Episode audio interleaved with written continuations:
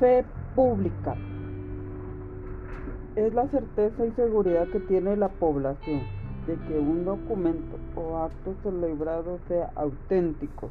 Se toma por cierto porque un órgano o funcionario lo ha autorizado.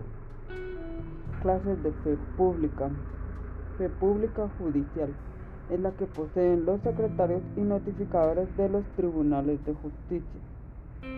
Fe pública administrativa es la que tiene por objeto dar notoriedad y valor de autenticidad a los actos realizados por el Estado o por personas de derecho público. Fe pública registral es la que poseen los registradores para certificar la inscripción de un acto que consta en un registro público.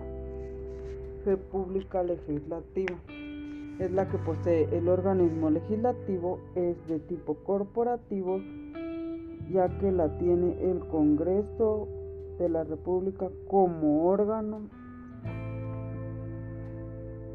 Fe pública notarial es la certeza y eficacia que da el poder público a los actos y contratos autorizados por un notario. Características de la fe pública notarial es indivisible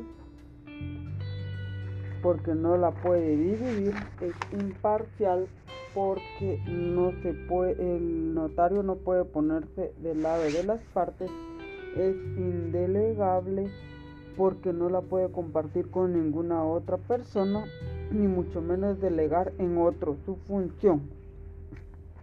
Es única porque solo él la tiene es personal porque no necesita de ninguna otra persona para ejercitarla.